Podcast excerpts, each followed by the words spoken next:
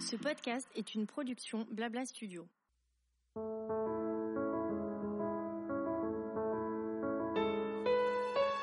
En tant que femme, les premières fois sont nombreuses tout au long de notre vie. Ces expériences peuvent être des découvertes, mais certaines sont parfois plus éprouvantes que d'autres et marquent notre parcours d'une pierre blanche. Lorsque l'on doit faire face à ces nouveaux obstacles, nous ne sommes pas toujours suffisamment armés, écoutés, informés ou soutenus pour les affronter de façon sereine. Bienvenue sur Nos Premières Fois, le podcast qui libère la parole féminine, créé par CCD, Laboratoire de la Femme. Je suis Didi et chaque semaine je reçois une invitée pour recueillir son témoignage et son expérience pour aider d'autres femmes qui, à leur tour, rencontreront la même première fois. Bonne écoute!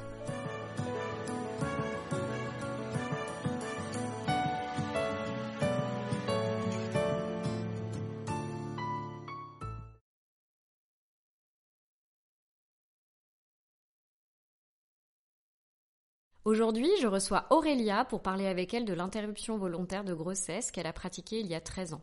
À présent apaisée, cette expérience l'a malgré tout marquée moralement et physiquement. Bonjour Aurélia. Bonjour Delphine. Je suis ravie de te recevoir à ce micro aujourd'hui pour qu'ensemble on aborde le thème de l'interruption volontaire de grossesse.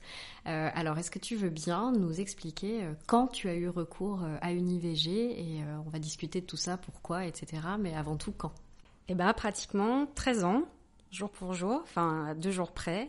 Donc c'était en 2009, c'était au mois de mars, le 9 mars. Et, euh, et puis après, bah, quelques semaines de réflexion. Donc euh, voilà, ça a été euh, à cette date-là. C'est incroyable que ce soit quasiment la date anniversaire de cette IVG. Comment tu t'es aperçue que tu étais enceinte? Ben, En fait, je revenais des États-Unis, donc j'étais à Paris, j'avais du retard dans mes règles, mais sans m'alerter plus que ça. Donc j'ai fait un test, et voilà. Et, qui s'est avéré positif. Positif, ouais. Ça t'a surprise? Ça m'a surprise, euh, j'étais j'étais tremblante, j'étais même un peu choquée parce que bah c'était pas du tout prévu. La première émotion c'est euh, la panique euh, et la, la, tristesse parce que en fait ça ça remet tout en question. c'est quoi mon avenir Comment les choses vont évoluer par rapport au choix que tu vas faire Tu étais en couple à ce moment-là ou pas spécialement? Alors c'était une relation compliquée. Euh, donc de 2006 à 2008, je vivais aux États-Unis. J'avais rencontré mon copain là-bas, un Français qui était établi déjà depuis euh, quelques années. Et en fait, après que mon visa soit terminé, j'ai fait des allers-retours pour continuer à aller le voir. Et puis là, bah, j'étais allée le voir en janvier. Puis voilà, puis j'étais revenue comme convenu parce que comme j'avais plus de visa et justement on savait pas trop comment on allait euh, faire évoluer la relation. Enfin, quand je dis ça, c'est est-ce qu'on allait se marier? Enfin voilà, c'était vraiment des, des, choix très forts. Ouais.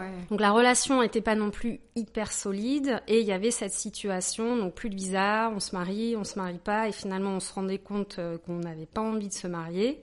Et puis moi j'étais pas dans cette idée non plus euh, de devoir me marier pour avoir des papiers. Donc, euh, donc je laissais un peu faire la vie en me disant bon, si tu retrouves pas de boulot, si t'as pas de visa, Bon, bah c'est que c'est écrit, c'est que peut-être qu'il faut vraiment faire un choix parce que cette relation, encore une fois, elle n'était pas solide, elle n'était pas saine. Donc, euh, donc Les éléments parlaient pour toi finalement. Oui. Sauf que j'étais jeune, donc euh, oui, on a moins de clairvoyance quand on est un peu plus jeune. On sait un peu moins ce qu'on veut, on se connaît moins on a peur de passer à côté de plein de choses, c'est évident. Oui. Et surtout les États-Unis, c'était un rêve, euh, un rêve d'enfant. Hein. J'avais 7 ans, je me rappelle, j'étais dans la cuisine chez mes parents à dire euh, un jour je vivrai aux États-Unis.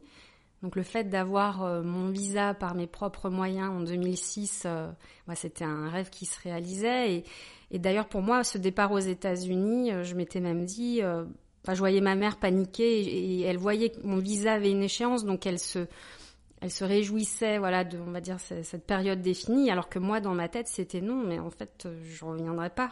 Bon, bah, finalement, euh, le visa expire et je ne retrouve pas de travail. Et en plus, encore une fois, la relation... Euh, ouais, se délite un peu. Quand tu as appris que tu étais enceinte, est-ce que tout de suite tu t'es dit je ne garderai pas cet enfant ou est-ce que tu as eu besoin de temps pour mûrir le choix que tu allais faire? Bah, Tout de suite, hmm, pour être honnête, je, je pense mettre, parce que ça fait longtemps hein, maintenant, mais je crois que j'ai quand même ce réflexe de me dire je le garderai pas. Mais très peu de secondes après, attends, réfléchis. Donc j'ai été beaucoup dans le questionnement euh, avec mon entourage.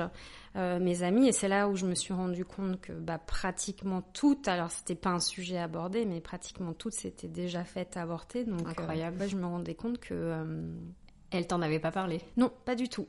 C'est fou. Non, non, donc les langues se délient à ce moment-là. Incroyable.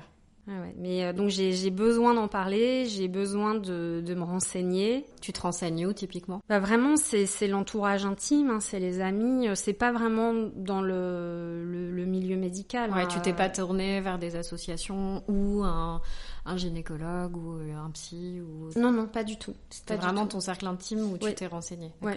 Oui, parce que euh, après, euh, si je me pose la question, est-ce que je le garde? Et mon compagnon à ce moment-là, c'est le Oui, t'en as parlé concerné. avec lui aussi, j'imagine. Voilà. Bah, en fait, donc je fais le test et ma réaction, ma première réaction, c'est de l'appeler. Et quand je lui annonce au téléphone, puisque lui, hein, il est aux États-Unis, première réaction, c'est une blague. Donc bienvenue. Ça donne le ton, c'est bien.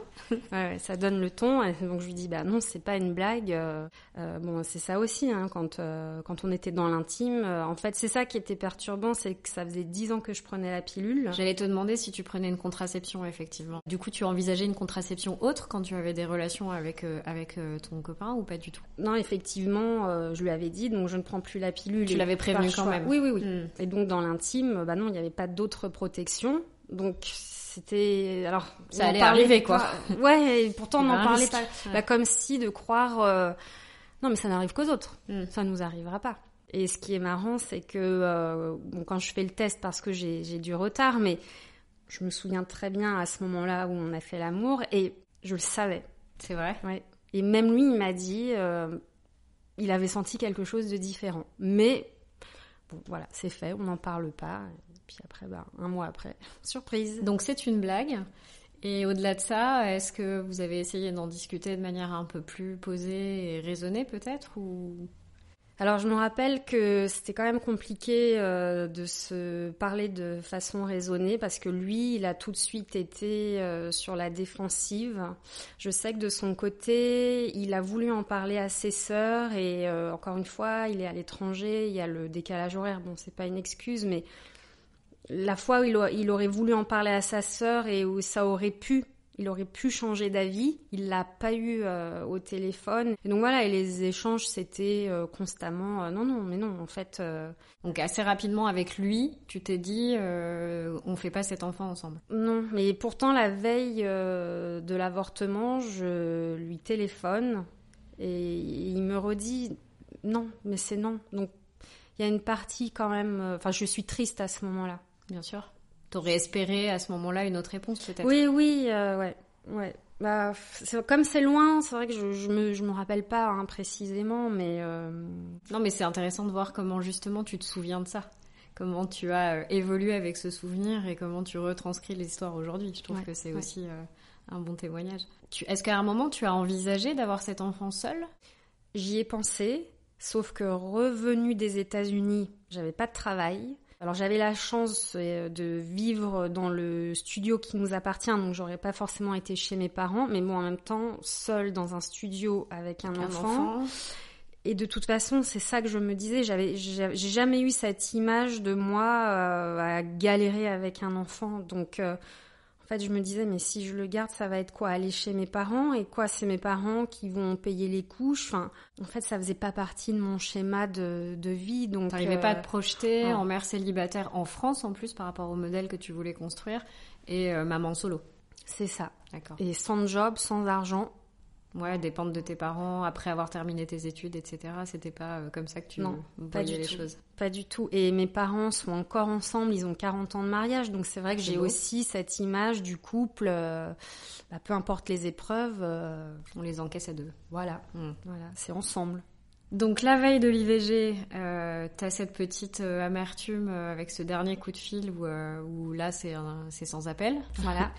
Euh, donc tu y vas. Où est-ce que tu as choisi de te faire avorter? Comment tu as fait le choix euh, de l'endroit où tu allais euh, subir cet acte? En fait, j'avais été voir mon médecin généraliste qui me connaît depuis enfant et qui m'a conseillé la clinique qui était pas loin, enfin juste là où ça pouvait se faire d'ailleurs, à côté de la ville en fait où, je suis, enfin où j'ai où j'ai grandi. D'accord. Donc ça s'est fait par conseil euh, du, euh, du médecin euh, généraliste.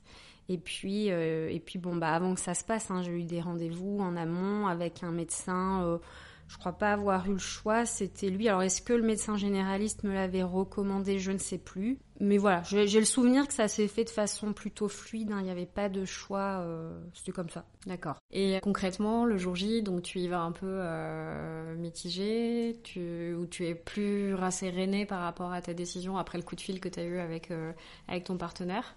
En fait, j'y vais. Enfin, je, sais que j'ai pas le choix, que il faut le faire. Donc, je crois que je me pose pas trop de questions. La chance que j'ai, c'est que, alors, je ne voulais pas en parler à ma mère. Mon père savait. D'ailleurs, il était l'un des premiers que j'avais appelé. Euh. Du coup, oui, mon père, euh, mon père est, le, premier au courant.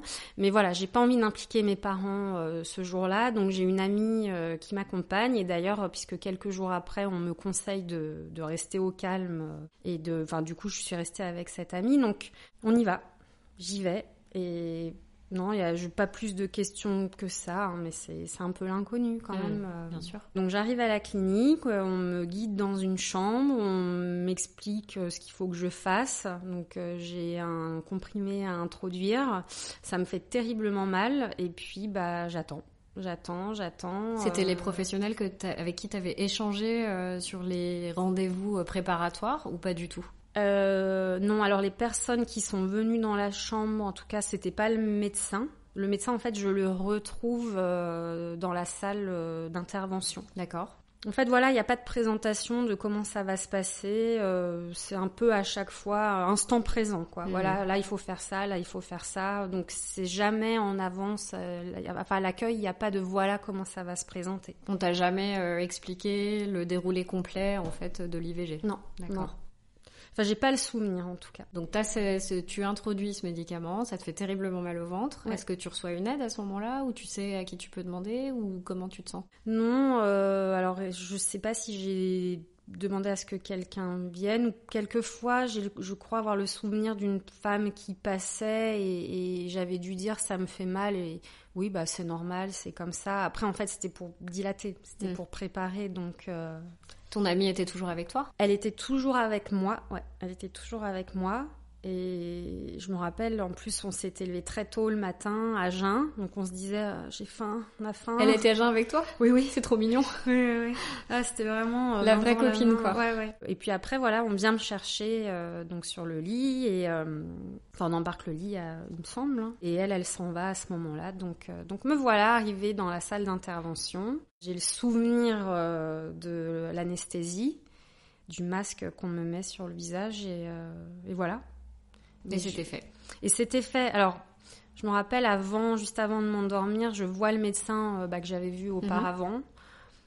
Pas très chaleureux, euh, pas sympa, quoi. C'est euh, de toute façon, j'avais cette sensation quand j'avais eu mon premier rendez-vous qu'il était dans le jugement.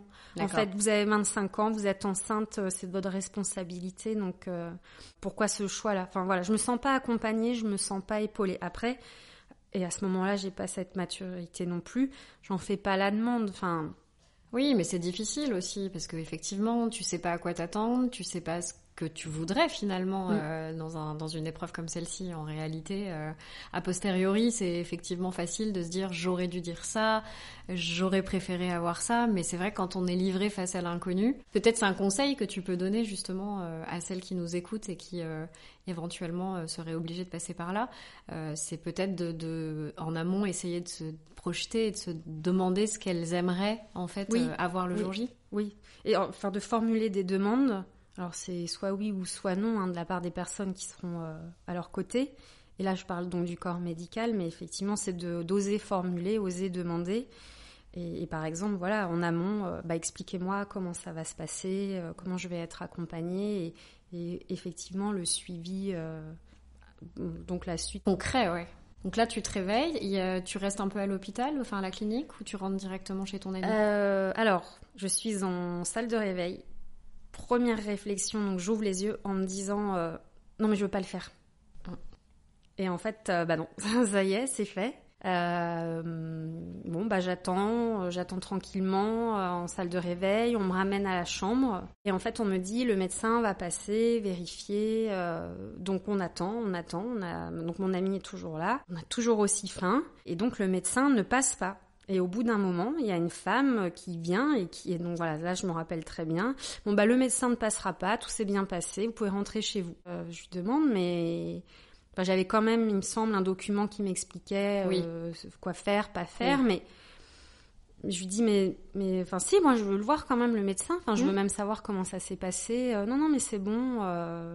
et j'ai le souvenir que je ne l'ai pas vu parce que l'excuse c'était, enfin l'excuse la phrase c'est ben non mais c'est bon tout s'est bien passé. J'ai pas de deuxième rendez-vous. Euh, j'avais juste le conseil de euh, rester au calme euh, pendant quatre jours et, j'ai des saignements donc de toute façon, enfin moralement. ça t'était prévenu de toute façon sur les saignements, sur la fiche qu'on t'a remise, d'accord. Et là à ce moment-là toi tu aurais aimé avoir peut-être quelqu'un avec qui même euh, le médecin échangeait brièvement sur ce qui s'était passé. Euh, complètement. Tu ressentais le besoin de, de, de ah rencontrer un professionnel pour en discuter. Oui, oui, de, de, de, savoir, même oui, de savoir comment ça s'est passé. Parce que finalement, je suis, je suis endormie. Alors, il avait sans doute dû m'expliquer, euh, c'était par aspiration, mais Ouais, j'ai pas le souvenir de détails. Alors peut-être qu'il en faut pas, hein, puisque la décision est prise, donc eux savent ce qu'ils vont faire. Mais donc je suis pas tranquille avec le fait est que donc j'ai pas de suivi. Donc je vais demander une amie dont le papa est professionnel pour savoir euh, ce que je dois faire parce que ça me semble en fait bizarre que mhm. ça s'arrête comme ça. Donc euh, son papa va généreusement euh, m'indiquer euh, où aller sur Paris dans un autre endroit. D'accord. Donc ça va être quelques jours ou peut-être une semaine plus tard. Bingo, on me fait une, que je crois que c'était une échographie et en fait il restait des cellules. donc ça aussi tu l'avais senti finalement parce que tu disais je me sens pas à l'aise. oui, oui, oui. C'est vrai qu'intuitivement mon corps ne me dit rien que j'ai des boutons partout. Euh. Mais bon, j'ai pas de douleur particulière. Mais voilà, c'est pas clair pour moi que ça s'arrête comme ça, sans suivi. D'accord. Et donc, ce suivi indique que tout n'a pas été retiré. Eh non.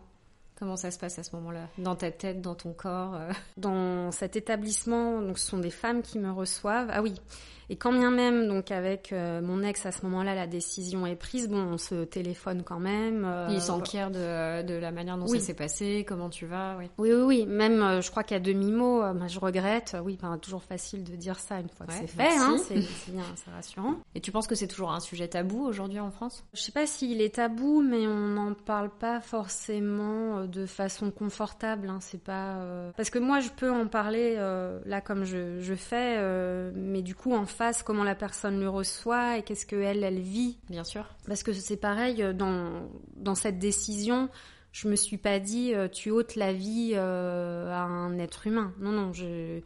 Tu l'as fait d'ailleurs, je t'ai même pas demandé, tu l'as fait à quel stade de la grossesse? Oh, c'était le début, mais c'était plus le moment par le cachet. Je suis revenue fin janvier, le test était en février et donc IVG début mars. D'accord, ouais. Donc euh, je sais qu'après il y avait ce calcul hein, des semaines, euh, mais euh, donc c'était c'était pas trop tard, mais c'était pas non plus. il était tout début de la grossesse. Ouais. Donc ça reste quand même un sujet, tu penses globalement tabou parce qu'il heurte l'intime mm. à plus d'un titre. oui, plus dans l'aspect émotionnel, ouais. Mhm. Ouais, ouais. Et donc, euh, après, je sais que j'ai beaucoup d'empathie. Donc, euh, au contraire, je suis à l'écoute. Et, et, et c'est pour ça que j'en parle. Et c'est pour ça qu'avant aujourd'hui, j'en ai parlé avec les, les, amis ou les femmes qui avaient mhm. envie de, de, partager. Mais euh, j'ai envie de transmettre pour parler bah, de pendant et puis de l'après et comment se reconstruire, comment faire avec, vivre avec. Mais je crois qu'il y a aussi une différence peut-être à l'âge auquel on, on a recours à l'IVG. L'âge, la raison pour laquelle tu le fais. Tu regrettes aujourd'hui ou pas spécialement? Non, pas du tout, parce qu'en fait, euh, ma vie après ça a été formidable. Donc j'ai pas de regrets, non. Je me dis que cette âme ne s'est pas incarnée à ce moment-là et que voilà, ce sera euh, pour une autre fois. Ok. Eh ben écoute, merci beaucoup Aurélia de nous avoir livré ce témoignage. Euh, je, je pense qu'il va aider plus d'une femme à à appréhender euh, cet acte, c'est l'IVG. C'est très généreux de ta part euh, de nous avoir euh, tout raconté et j'espère sincèrement que ton chemin de vie sera aussi lumineux que tu l'es. Merci beaucoup. Merci. Je remercie Aurélia pour son témoignage et je laisse place au docteur Stéphanie Pozzi qui fait le point sur les différentes méthodes d'IVG et donne quelques conseils pour cette intervention. Bonjour, je suis Stéphanie Pozzi, je suis gynécologue médicale à Béclair, un hôpital des Hauts-de-Seine, où je suis responsable d'un centre de planification et centre d'IVG. Aujourd'hui, je vais vous parler de l'IVG. L'IVG, c'est l'interruption volontaire de grossesse. En France, c'est autorisé jusqu'à 14 semaines de grossesse et la femme peut choisir la méthode qu'elle souhaite pour interrompre sa grossesse pour choisir où elle veut interrompre sa grossesse, elle peut euh, aller euh, sur internet sur le site par exemple IVG les adresses .org et puis là-dessus elle va pouvoir taper en fonction de sa région, de sa ville pour tomber sur le professionnel le plus proche. Donc ça pourrait être euh, un centre de santé, un centre IVG hospitalier, une sage-femme, un médecin généraliste, un gynécologue. Il y a plein de professionnels en fait qui peuvent faire des IVG également en libéral, c'est pas obligé d'aller dans un centre hospitalier. Après, une fois qu'elle aura choisi le professionnel, euh, elle pourra s'adresser à lui et si lui se rend compte qu'il peut pas la prendre en charge, il l'adressera dans un centre où elle pourra être euh, accueillie. En général, euh, pour faire une IVG, il faut savoir à peu près à quel terme de grossesse on est. Donc, euh, on peut demander une échographie. Certains centres pratiquent l'échographie directement sur place, mais c'est pas toujours le cas. Et puis, en fonction du terme de la grossesse et du choix de la patiente, on va tout faire pour qu'elle puisse choisir la méthode qui lui correspond le mieux. Donc, ça pourrait être soit par médicament, avant 9 semaines d'aménorrhée, donc jusqu'à 7 semaines de grossesse, et puis, euh, sinon, on peut réaliser l'intervention par aspiration. C'est une, IVG instrumentale, du coup. Et ça, ça pourrait être sous anesthésie locale ou sous anesthésie générale. il y a des centres qui ont la chance de pouvoir proposer les, trois méthodes, et puis il y a des centres qui font euh, qu'une seule méthode ou qui peuvent pas tout proposer. En tout cas, en ville, on peut faire soit la médicamenteuse, soit euh, certains centres de santé font également des instrumentales sous anesthésie locale. À l'hôpital, il y aura aussi l'anesthésie générale. Le choix de la méthode, c'est vraiment en fonction de la patiente. Les patientes qui ont très très fortes douleurs de règles, on va peut-être euh, prendre plus de précautions pour leur proposer une IVG médicamenteuse, surtout si elles sont euh, vers 9 semaines d'aménorrhée, on va se dire qu'elles risquent d'avoir un peu plus mal. Et puis on va essayer de voir avec elles pour les aider à choisir au mieux la méthode. Après, sur euh, l'entourage, l'accompagnement, etc., il y a la possibilité d'avoir un entretien psychosocial. Donc lui, il est obligatoire pour les mineurs, mais il est plus obligatoire pour les majeurs depuis 2001. C'est un entretien en fait où la femme peut euh, se saisir de ce moment pour euh, pour parler de ses émotions, pour retrouver une aide au choix, une aide à la décision aussi d'interrompre. Parfois, la femme elle peut avoir besoin d'être euh, accompagnée pour s'orienter et puis prendre sa décision. Ça peut prendre plusieurs temps, c'est pas forcément du jour au lendemain, ça peut évoluer. Faut prendre le temps et faut, faut respecter cette temporalité qui lui appartient. Les mineurs, elles ne sont plus obligées depuis 2001 d'être accompagnées d'un de leurs parents. Elles ont le droit, euh, si elles ne le souhaitent pas, euh, de faire ça seules avec une personne majeure accompagnante de leur choix. Alors le médecin doit s'efforcer d'obtenir son consentement à la consultation au représentant de l'autorité parentale. Mais si elle maintient son opposition, elle peut choisir de se faire accompagner d'une personne majeure. Et dans ce cas-là, on se doit de respecter ça pour toute sa prise en charge. Il faudra qu'elle soit accompagnée par cette personne. Alors cette personne, c'est pas une délégation de l'autorité parentale, c'est pas quelqu'un qui aura euh, l'autorité sur elle, mais euh, c'est quelqu'un qui va avoir un rôle d'accompagnement, de soutien, et sur qui nous, professionnels, on va pouvoir se reposer pour euh, la suite de l'IVG aussi dans les, dans les jours après. Quoi.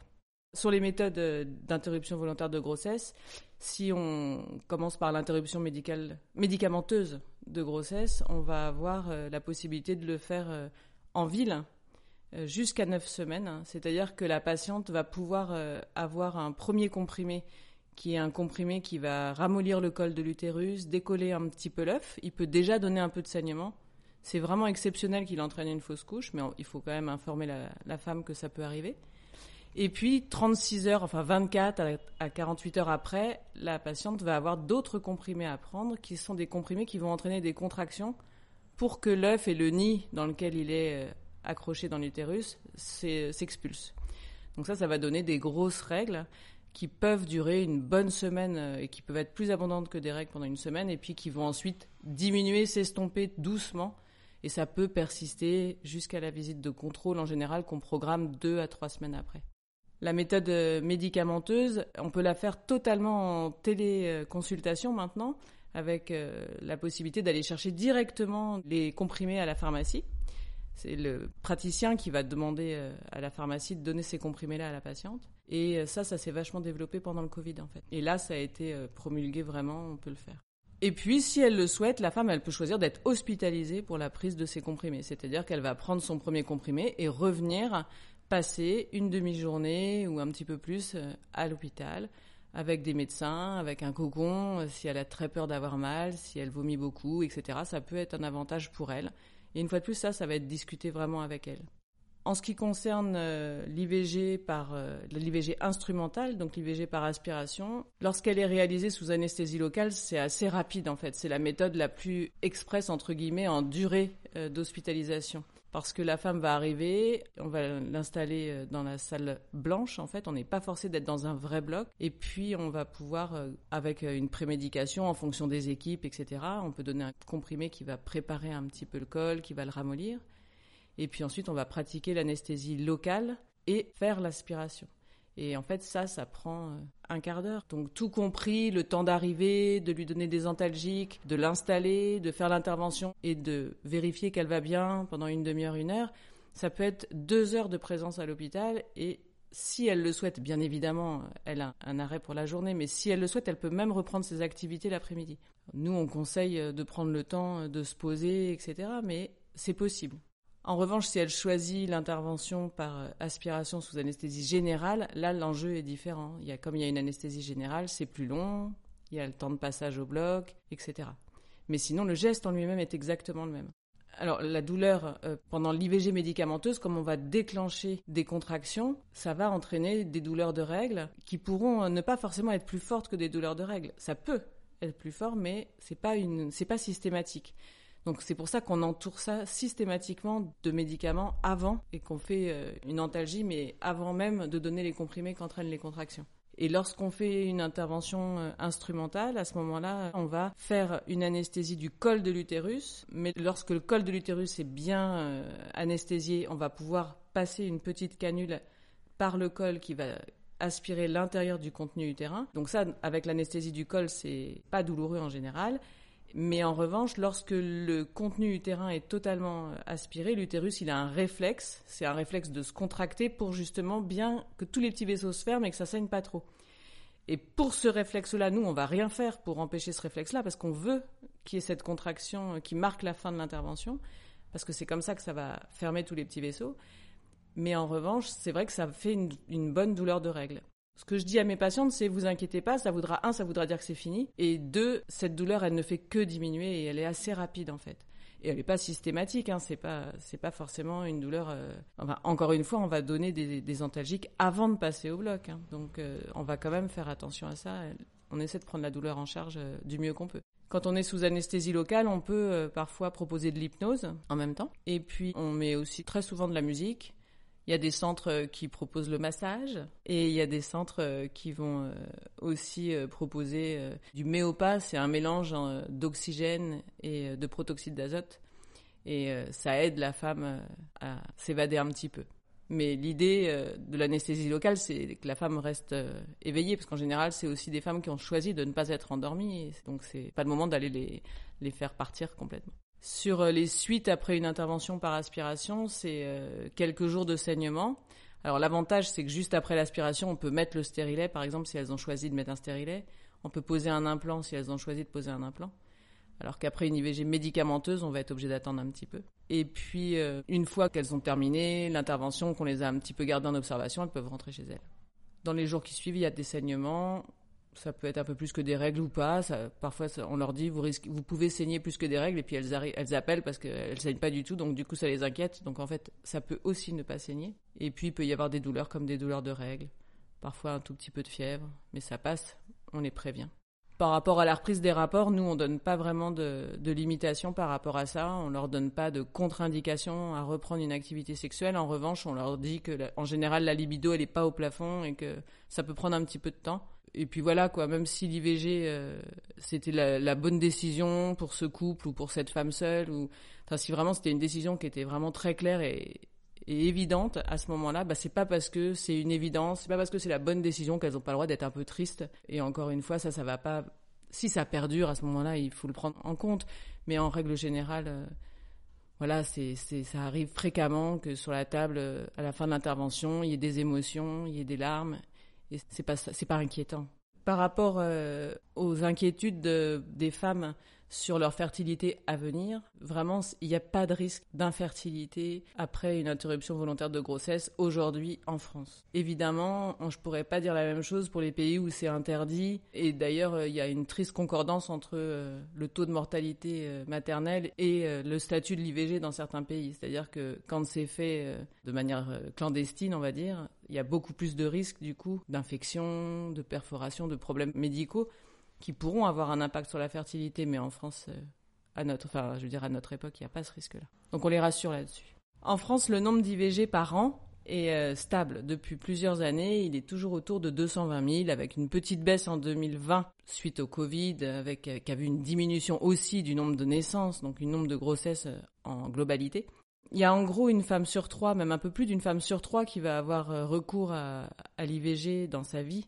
Donc c'est les mêmes femmes qui vont euh, consulter pour une infertilité et qui vont se retrouver plus tard avec une grossesse surprise non prévue et qui vont choisir de l'interrompre que celles qui vont avoir une grossesse euh, sur leur tout premier rapport parce que c'est possible et qu'elles pensaient que c'était pas possible d'être enceinte euh, au premier rapport sexuel et qui vont du coup arriver avec une demande d'interruption de grossesse. Donc ça touche toutes les catégories socio-professionnelles, ça touche tous les âges à partir du moment où on est en âge de procréer. Et la grande majorité euh, des femmes et des hommes qui ont des relations sexuelles et qui ne souhaitent pas avoir de grossesse ont une contraception. Il n'y a que 3% des personnes qui ont des rapports hétérosexuels et qui ne veulent pas se reproduire qui n'ont pas de contraception. Et ça, c'est très stable depuis des années et des années. Donc c'est euh, en plus des grossesses en général qui surviennent sous contraception. Donc euh, contraception avec des oublis, contraception euh, bah, mal utilisée, mal suivie, mais euh, mais ou pas suffisamment efficace à tel ou tel moment de la vie. Donc voilà, c'est c'est des choses qui arrivent. voilà. en France, on a la chance d'avoir la possibilité de faire une interruption volontaire de grossesse quand on a une grossesse non désirée. Donc ça peut arriver à n'importe qui. Par rapport à la, la, prise en charge de l'IVG, si la patiente vient accompagner, ce qui arrive quand même hein, assez souvent, qu'elle vienne avec son partenaire ou avec euh, sa mère, sa sœur, sa meilleure amie, à ce moment-là, on va, si elle le souhaite, on la reçoit uniquement seule, mais si elle, si au départ elle est accompagnée lorsqu'elle vient dans le box euh, de consultation, on va de toute façon toujours avoir un temps où on sera seul avec elle et où on fera sortir l'accompagnant. Ça, c'est vraiment important de pouvoir accueillir la parole de la femme seule, quel que soit son âge, même si elle est mineure. Merci pour votre écoute et puis euh, j'espère que ça aura répondu à vos questions et que ça vous aidera si un jour vous en avez besoin. Merci d'avoir écouté cet épisode proposé par CCD, Laboratoire de la Femme. J'espère qu'il vous aura apporté des solutions. Je vous donne rendez-vous la semaine prochaine pour continuer d'échanger sur nos premières fois en tant que femme au sujet de la grossesse avec Paloma Cocan.